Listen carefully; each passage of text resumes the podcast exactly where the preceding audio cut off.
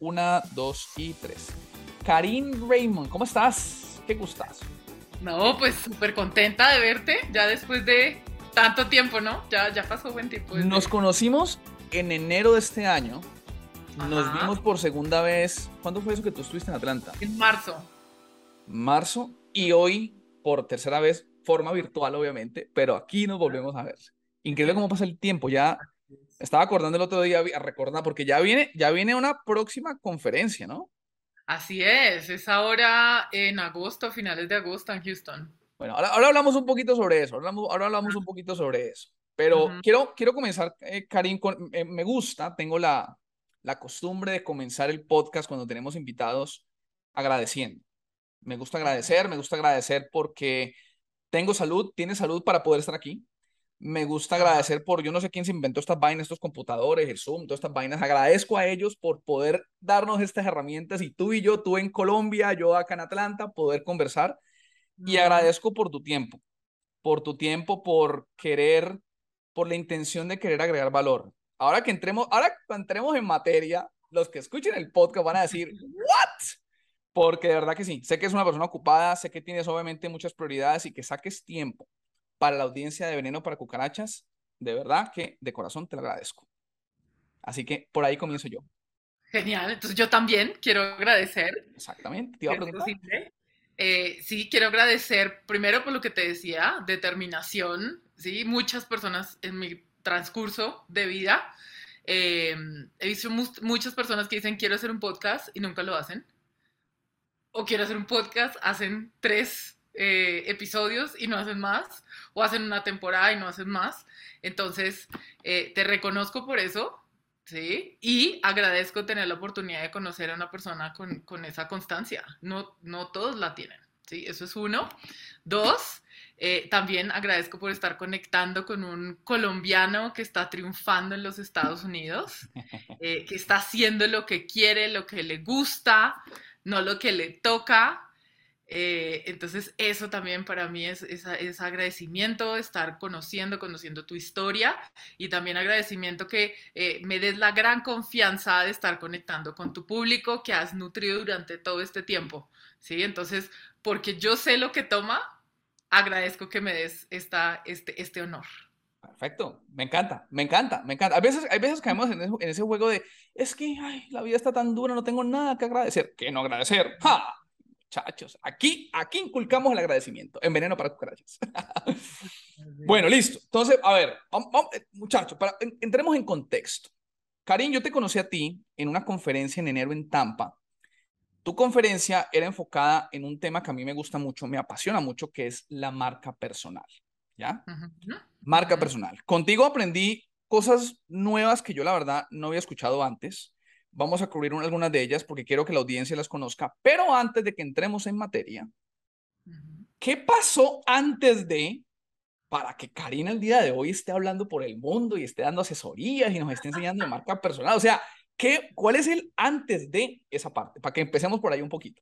Uh, bueno, primero que todo voy a hacer un resumen súper, súper, súper. Vale, vale.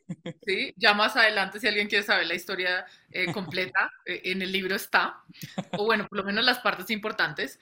Pero digamos, en resumidas cuentas, yo soy nacida, criada en Colombia. Y en la época, sí, de mi, de mi adolescencia, en esos primeros años, eh, a mí me hicieron mucho bullying, ¿sí? Mm. En esa época no se llamaba hacer bullying, se llamaba montaban, entonces a mí me la montaban un montón por cómo se veía mi pelo, por mi estatura, por mi talla de zapatos, bueno, por lo que fuera. Entonces yo crecí con esa intención de no quiero que nadie me vea, ¿sí? Lo más invisible que sea posible eh, me va a evitar una cantidad de problemas. Entonces eso como se vio, colegio, universidad, yo era de pocos amigos, a, la, a menos que me tocaran trabajos de grupo, hacía trabajos de grupo, ¿sí? Y digamos que, y, e, inclusive elegí una carrera universitaria donde no tenía que ver a muchas personas, ¿sí? Entonces era investigación, para mí la idea de un mundo ideal era yo en un laboratorio con el microscopio escuchando música clásica, no personas alrededor. Entonces digamos que eso fue mi vida. Hubo un escenario en el que, digamos que encajaba un poco y fue el deporte, porque fui voleibolista y gracias al deporte tuve una beca en Estados Unidos. Entonces ahí cuando llego allá, digamos, estuve en una segunda carrera, que eso es historia de otro, de otro podcast. Otro podcast.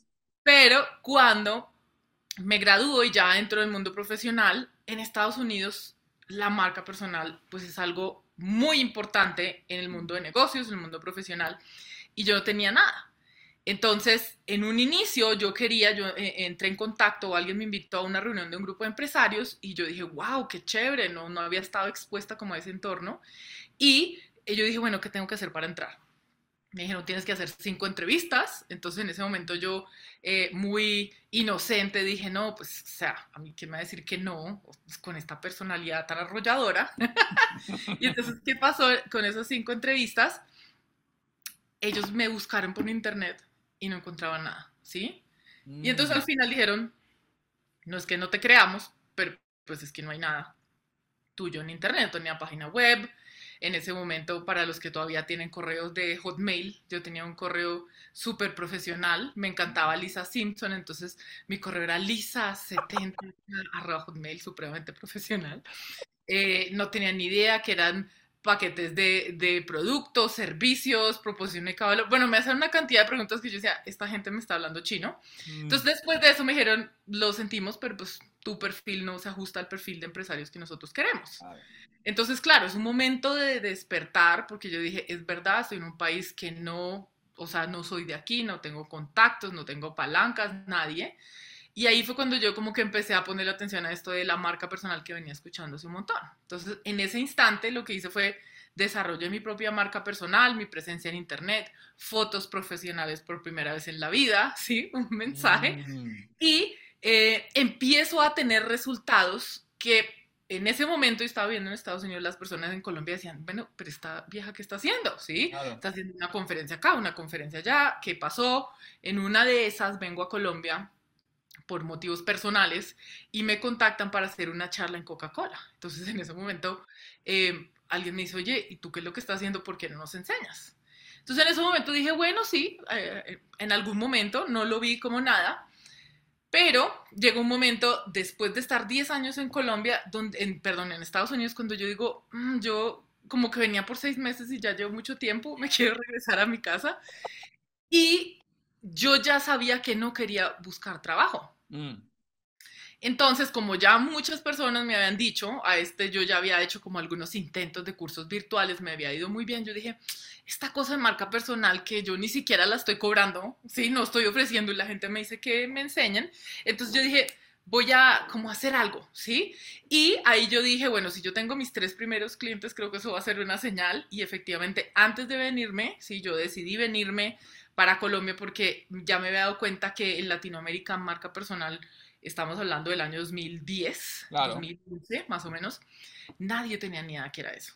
Entonces como que yo vi esa oportunidad y además de eso era probar mi propia medicina. Si es como voy a mm. regresar a hacer algo completamente diferente a lo que hacía antes de irme eh, nadie me conoce, yo no soy, digamos, de familia de alcurnia, no me gradué de una universidad colombiana, entonces no tenía contactos y era como la oportunidad de demostrar que eso sí funcionaba. Entonces así fue, pasaron 10 años, ¿sí? Empecé a darme a conocer, empecé a viajar a nivel internacional, mayormente en Latinoamérica, pues por como te digo, en ese momento nadie hablaba de ese tema. Y eh, así resulté, digamos que llega un momento justo en la pandemia, que es un momento de inflexión, ¿sí? ¿Por qué? Mm. Porque ya había llegado un nombre, digamos, a un nivel de resultados y en término de un mes perdí todos los contratos, negocios que tenía, ¿sí? Mm. Entonces, un momento de, crisis, por decirlo así, de reevaluar Y, y, empecé a reevaluar muchas cosas, porque si bien me estaba yendo muy bien en esos momentos, empecé a tener clientes internacionales, entonces empecé a trabajar mucho con gente fuera de Colombia en ese momento. Eh, empecé a darme cuenta que ya no quería o ya no disfrutaba trabajar con el mismo tipo de clientes que trabajaba anteriormente. ¿sí? Si bien financieramente pues me estaba yendo bien, había algo más donde yo sentía que estaba como solo en la parte superficial, ¿sí? Que digamos, desde el punto del, del lenguaje del marketing, yo estaba enfocándome mayormente en la parte estética de la marca personal, ¿sí? Fotos, logos, redes sociales, eh, página web, todo eso. Lo cool. Exacto, lo cool, ¿sí? Lo que se ve afuera, pero yo sentía que había algo más y que yo no lo estaba haciendo y ya no, no, para mí no era suficiente solamente hacer la parte estética. Entonces ahí, digamos, algo que yo había notado hace mucho tiempo es que muchas personas con las que yo hacía marca personal, eh, digamos, empresarios, empresarias que tenían resultados muy buenos, llegaba un momento donde se bloqueaban tanto con esa parte, digamos, estética, que preferían no hacer nada. Entonces, trabajos de seis meses, un año, no hacían nada con eso. Entonces, yo decía, hay algo detrás, o sea, no tiene nada que ver con que ellos no tengan los resultados, no tiene nada que ver con que no les guste, es dentro de ellos, hay algo que yo digo que es como un autosaboteo. Sí, que dicen, mm. no, para qué quiero que la gente sepa eso, eso no es tan grande, eso no es tan importante. Entonces ahí, digamos, el vuelco que yo hice fue enfocarme en esas personas o en esos líderes que han logrado muchas cosas, que tienen resultados y por algo que se dicen o por algo que sienten o por, bueno, una cantidad de, yo diría, de, de su conciencia está en otro lugar, entonces no están dejando al mundo saber acerca de eso que hicieron, no están creando un impacto más, más grande del que, del que tienen, no están creando proyectos más grandes. Mm. Entonces ahí me enfoco, digamos, o creo este término porque de hecho no lo, no lo encontré en ningún otro lugar y por eso lo creé, que se llama marca personal de alto impacto. Entonces ahí el enfoque no está en cómo te ves, sino en cuál es el impacto que estás haciendo, cómo estás haciendo más grande lo que estás haciendo, cómo estás llegando a más personas, cómo estás eh, conectándote con esa misión única que cada uno de nosotros como líderes ya tenemos y, y, como te digo, especialmente las personas con quienes yo trabajo, son personas que ya tienen los resultados. Entonces no es como, no, es que yo nunca lo voy a poder hacer, no, es que hay personas que lo han hecho, lo han logrado y sienten que eso no es suficiente. Eh, hay algo que se llama el síndrome del impostor, ¿sí? Es como, no, si, si realmente descubrieran cómo llegué allá, entonces no, no me admirarían o no valdría eh, o no tendría tanto mérito lo que he hecho. Entonces, así fue como llegué acá el día de hoy. Así es como Karim empezó a hablar de marca personal. Sabes que, y una de las cosas que más me gustó de tu conferencia fue precisamente esa parte, cuando tú hacías la distinción de la parte estética, ¿verdad? Que es lo que uno, en mi caso, yo conocía de marca personal, la foto, la página web, que la página en Instagram, que las fotos profesionales, pero tú dijiste algo que lo tengo anotado aquí. Si me están viendo, los que van a estar en YouTube, aunque yo estoy viendo aquí abajo, porque tengo las notas de enero. Tú dijiste algo muy bacano que me, o sea, pa, se me quedó aquí en el corazón. Y es que el liderazgo es la nueva marca personal. Cuando tú dijiste, espérate, güey, güey, espérate, ya porque está hablando de liderazgo en marca personal. O sea, le diste un, un, un, ¿cómo se dice? Sí, como, como un, un cambio completamente de, o sea, estamos hablando de liderazgo. Y yo, ¿what? Tú hablabas de un propósito. Tú hablabas de, de cuál es, o sea, qué, qué, es el impacto que tú quieres hacer. Yo como que, uy, espérate, yo nunca en la vida había escuchado marca personal desde el impacto, desde el propósito, desde la pasión, desde, o sea, wow, esa parte me gustó mucho y de verdad que lo menciono porque creo que eso es un giro muy drástico en lo que se conoce de marca personal y la estructura que tú le das a la marca personal. Así que esa parte del liderazgo es la nueva marca personal. ¿Tú por qué lo viste así? O sea, ¿de dónde, o sea, ¿por qué? O sea, ¿cómo así que liderazgo es una marca personal? bueno, digamos que en el momento en el que te digo que tengo esa crisis de, wow, independientemente cómo me esté yendo, no me gusta lo que estoy haciendo, no, ya no lo disfruto. Yo hice como un alto en el camino y yo te diría que como cuatro meses yo dije, no quiero hacer más. O sea, inclusive mm. consideré el irme a las montañas a sembrar tomates. Es como, esto no quiero hacer más, ya no sé qué hacer. Entonces en ese momento yo literal, o sea, estamos en la mitad, recién saliendo de la pandemia, yo renté un departamento y dije, yo tengo que descubrir lo que voy a hacer de aquí en adelante porque no quiero seguir haciendo lo que estoy haciendo. Entonces, digamos que empecé em, realmente a descubrir cuáles habían sido los diferentes elementos de mi vida, ¿sí? Mm. Eso también, digamos, lo abro en, en, los cursos que yo hago, porque yo tengo unos, unos cursos realmente para hacer que las personas capten ese mismo proceso por el cual yo pasé. Y en ese elemento, digamos, lo que yo hacía es ver todo lo que había hecho en mi vida, qué cosas había en común, ¿sí? Mm, Porque había estado en porque había jugado voleibol, porque había estado en esta organización, porque había dictado este tipo de cursos, o sea, y empecé a ver cuál era el hilo conductor. ¿Sí? Y una de las cosas que vi, digamos, en mi caso, es que yo siempre he estado en lugares donde se desarrolla el liderazgo. ¿Sí? Es algo que a mí me mm. mueve. ¿Sí? Lo hice muchísimo tiempo. Sé, he desarrollado la maestría en mi propio autoliderazgo y en el liderazgo o en empoderar el liderazgo de otros. Entonces algo que yo vi es, eso es lo que yo quiero, ¿sí? Y uno de los pilares, digamos, la metodología que yo desarrollé que se llama licencia para liderar, la palabra... los ocho pasos. los tengo anotados.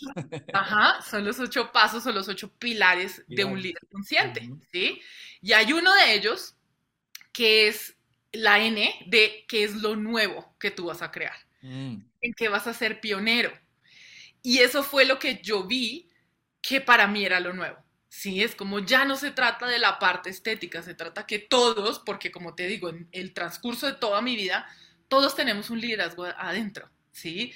Todos tenemos, todos estamos esperando por un líder para que nos diga, para que nos guíe, en lugar de ver, es que yo soy ese líder que estoy esperando. Entonces ahí fue cuando yo descubrí que lo mío, que mi nuevo, era crear ese nuevo concepto, que es una marca personal de alto impacto, ¿Por qué? Porque el liderazgo es la nueva marca personal. Entonces, wow. me encantó, me encantó. Y, a ver, quiero ser cuidadoso con lo que voy a decir porque no, no estoy juzgando, por favor.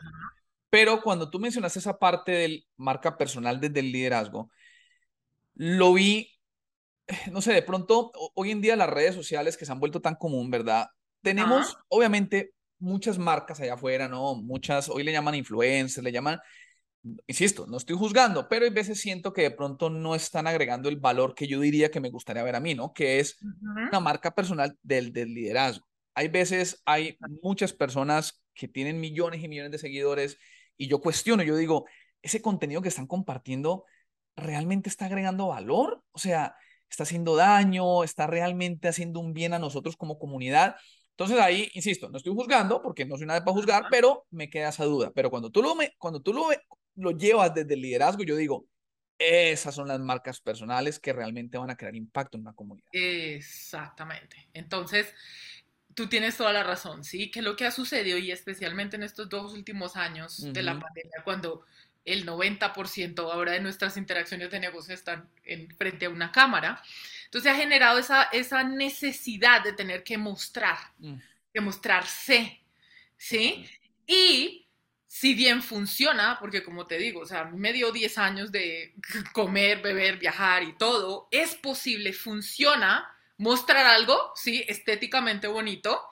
Y eso da resultados. Sin embargo, si no hay ese nivel de conciencia, hay percepciones erradas. Entonces, por la misma naturaleza de lo que hago, tú tienes mucha razón. Hay personas que tienen, primero que todo, que compran los seguidores. Ah, esas otras, sí. Entonces, eh, ese número realmente no significa nada, ¿sí? Nadie realmente, eh, o sea, sabe si esos son seguidores reales, ¿sí? O son seguidores de apariencia. ¿Por qué? Porque el hecho de decir yo tengo tantos mil seguidores, primero hay escenarios donde personas sí logran cosas, logran cosas gratis.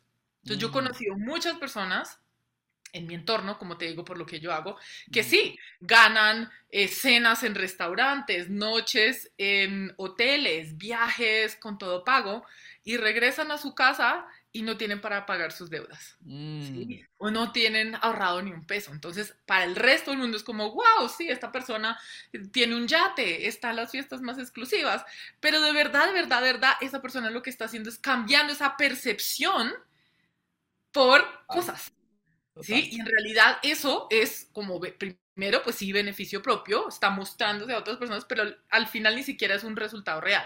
Eso es una, una cosa. Otra, hay muchos que tienen seguidores que también te digo, han venido a mí eh, con miles de seguidores, 100 mil, 60 mil, 200 mil, y generan cero ingresos. Claro.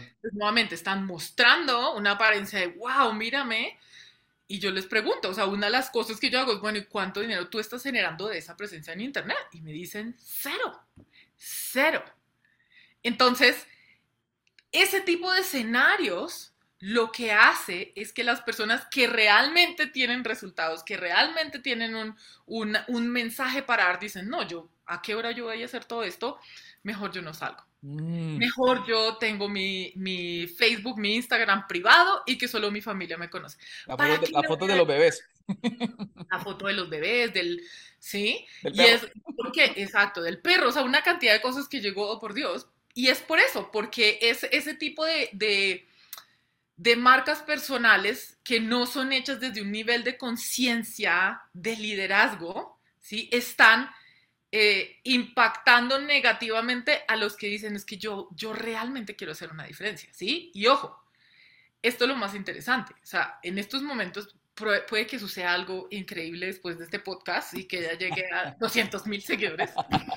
Yo ni siquiera tengo 5 mil, pero lo que yo sí te puedo decir es que en el transcurso de los años, más del 80% de los negocios, de los contratos que yo tengo, es a través de mis redes sociales. Entonces, no se trata del número, se trata, ¿sí? De, y hay muchas cosas más, como te digo, pero es como elevar ese nivel de conciencia y enfocarse en con quién yo sí quiero conectar. Mm. Tienen que ser muchos. Total, total. Tiene que ser un líder que tiene un podcast hace no sé cuánto tiempo, que tiene casi 10 mil descargas. Funciona más ese tipo de conexión que tener 200 mil likes y no hacer nada más que, oh, wow, sí, me siento bien porque tengo claro, Claro, claro. Karina, a ver, el, la audiencia del podcast, la gran mayoría de las personas, no por decirlo, por decir todos, la gran mayoría son de Estados Unidos, porque las estadísticas las he visto, el 80% vivimos en Estados Unidos. La gran mayoría son personas con tendencias empresariales, liderazgo, les gusta todo ese rollo, ¿no? Porque yo ahí más o menos tanteo, ya más o menos yo conozco mi audiencia una persona me llega y me dice, es que Andrés, sí, es que no, es que eso a mí me, eso a mí me da pena. Es que eso no me da pena, eso a mí no, eso para qué, yo no sirvo para eso. Y tengo nomás 200 seguidores. Sé que ya lo mencionaste, pero un mensaje claro a esa persona que piensa de esa forma. ¿Qué se le puede decir para que se dé permiso de explorar este mundo de la marca personal? Mm, ok, te lo voy a decir contándote una historia. Listo. Eh, de alguien con quien estoy trabajando actualmente. De hecho, fue alguien que conocí en, el, en la conferencia. Ah. ¿Ok? Entonces, esta persona vino a mí.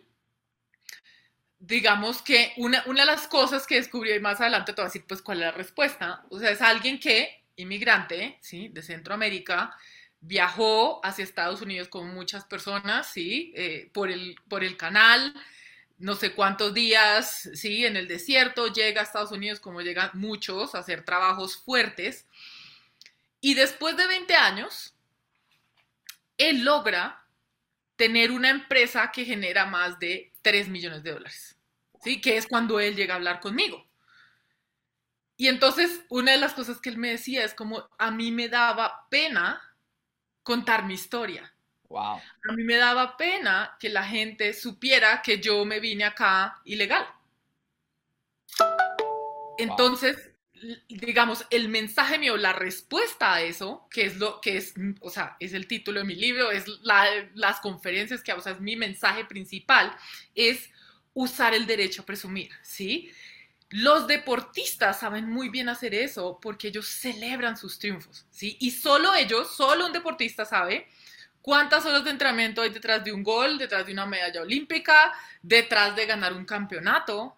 Y eso es lo que celebra, ¿sí? Y cuando alguien ha entrenado cuatro años, ¿sí? Por cuatro minutos, o ni siquiera, menos, a veces hasta menos de un minuto. Sí, una pues, sí, 60 segundos, no sé, rapidísimo. 60 segundos, cuatro años de entrenamiento por 60 segundos.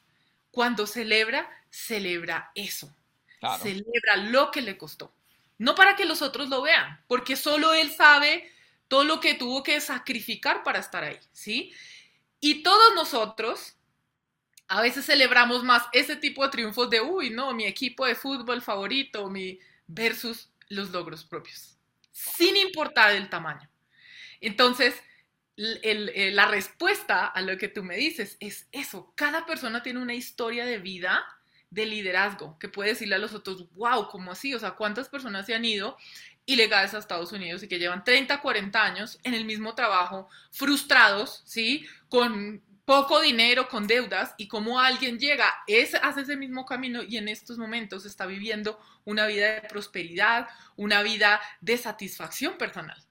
Pero mira lo loco, y es que resulta que porque le daba pena que supieran su historia, no había estado diciendo es que yo me gané donde estoy. Total. ¿Sí? Y esa es la respuesta y eso es lo que yo invito a las personas que hagan. Nunca descuentes tu historia porque es la tuya la que va a inspirar a otros. Wow. Ese concepto del, en inglés, porque lo dijiste primero en inglés, bragging rights, en español es tu derecho a presumir, que por cierto, ya mencionaste tu libro. ¿Cuándo sale tu libro? El libro sale el 13 de agosto. Yo ya pedí el mío, para que sepan, yo ya pedí el mío. viene, firmado porque me dijeron que lo van a firmar. El tuyo autógrafo, autógrafo. Exactamente. Karim, ese concepto del derecho a presumir, ¿no? cuando yo lo escuché, me chocó. Yo dije, uy, espérate, porque obviamente no, presumir, no, no, ego, no, hay que manejar el ego. Pero cuando tú lo mencionas de esa forma, ¿no? Tu historia, es que no estás presumiendo mentiras, ni estás presumiendo por presumir, no, lo que tú estás es simplemente contando tu historia, tu proceso. Y ahí yo conecté con alguna frase que me gusta mucho y es que nuestra historia puede ser el milagro que alguien está esperando escuchar. Ajá. Ahí yo conecté y yo dije, wow, ese es mi derecho a presumir. Ajá, exactamente. Me encanta ese concepto. Que así se llama tu libro, ¿no? Así se llama mi libro. Usa tu derecho a presumir. Usa, usa tu derecho a presumir. Qué concepto tan interesante. Ya que estamos hablando del libro, aprovechemos, ¿no? Promo, promo, promo. ¿Dónde conseguimos el libro? ¿Dónde consigue el libro? ¿Cómo lo conseguimos? Bueno, además de eso, eh, voy a hacer un regalo especial para todas las personas que estén escuchando este podcast en el momento en que lo escuchen, ¿ok? Listo. El regalo que voy a hacer es el audio libre, o sea, la, versión audio del primer capítulo. Ok. ¿sí? Como para que tengas una idea de qué se trata escuches un poquito de mi historia, estos pilares que acabo de hablar contigo. Y eh, igual ese capítulo va a ser súper, súper valioso y sé que la persona que lo escuche de este podcast es mi regalo. Entonces, ¿cómo lo hacen? Abren una página web y escriben Karim, K de kilo, A, R, I, M, 360.com. Sí, el número 360, karim360.com. Ahí les va a salir todas mis redes sociales, toda mi conexión. Entonces ustedes cierran ahí, creo que ahí sale la promoción del libro, cierren eso y en la parte de arriba a la derecha sale contacto. Listo. Ahí les va a salir un botón para mi WhatsApp. Entonces quiero que me escriban, ¿sí? En eh, un mensaje de WhatsApp, escuché el podcast de Andrés y quiero mi capítulo. Listo. ¿Sí? Entonces todas las personas, ah, y perdón, nombre, porque si no, no tengo ni idea que me escribió. Correo electrónico para mandarles el audio de, ese primer capítulo. Y eh, pues nada, ahí se los enviaré. Entonces, nuevamente, karim360.com, se va a la parte de arriba a la derecha, contacto, me mandan un WhatsApp. Esto, estuve en el podcast de Andrés, quiero mi capítulo con su correo electrónico y su nombre para saber quién me escribió y ahí les envío ese, ese yo me aseguro de colocarle en, en, las notas del podcast, ahí colocamos toda la información para y las instrucciones, porque hay instrucciones. Exactamente. Igual es súper fácil. Súper fácil. Karim, bueno, para ir, para ir, para ir ya wrapping up, como decimos acá, wrapping up. Hablamos entonces de marca personal, hablamos de la importancia de hacer la marca personal desde el liderazgo, ¿verdad? Con una intención, ¿verdad? una intención. Hablamos de tu derecho a presumir, ¿verdad? que no estamos hablando de presumir así desde el ego, no, es contar tu historia para que tu historia se pueda convertir en el milagro que alguien está esperando. Me encanta eso. Y por último, hablamos de tu libro, que sale el 13 de agosto. Podemos ya, como ya escucharon aquí en el podcast, cómo sacar el primer, cómo recibir el primer capítulo en versión audio. Y si quieren la copia, la copia física, ¿cómo, cómo lo ordenan? Ahí, mismo en la página karim360.com, ahí pueden comprarlo.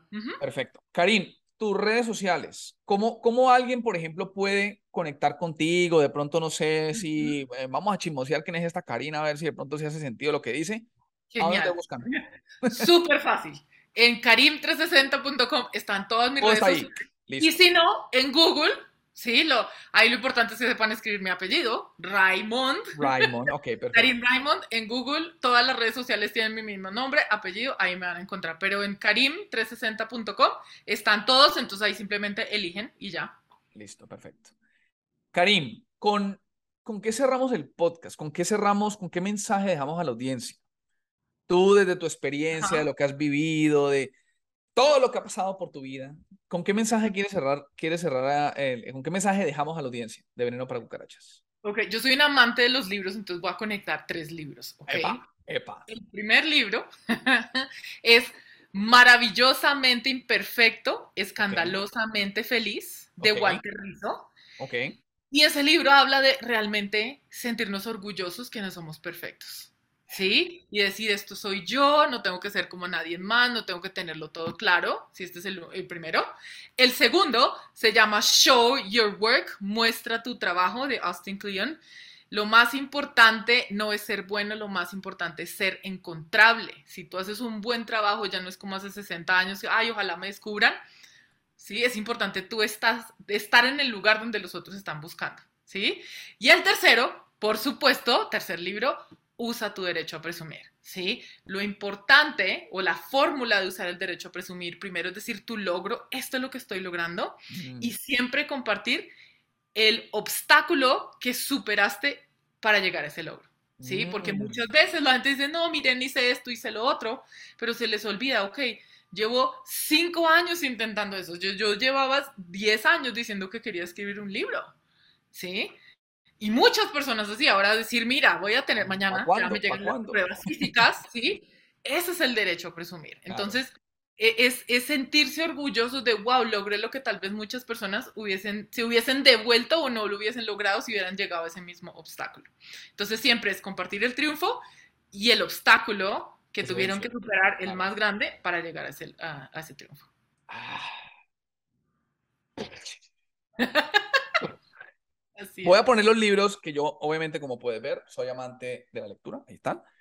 Los voy a poner en las notas. En las notas siempre termino. Y, chévere que lo compartiste porque es una de las preguntas que también yo le hago a los, invitados. Compárteme un libro, una recomendación. Ya lo hiciste, así que te me adelantaste. Así que chévere.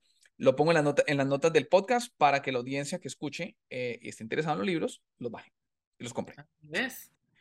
Karim, quiero cerrar nuevamente con agradecimiento. Qué chévere este, este concepto de la marca personal Especialmente, te dije que el 80% de la audiencia es de Estados Unidos. Creo que en Estados Unidos, especialmente los que somos empresarios, que de pronto tenemos esa tendencia empresarial, creo que la marca personal ya no es una opción.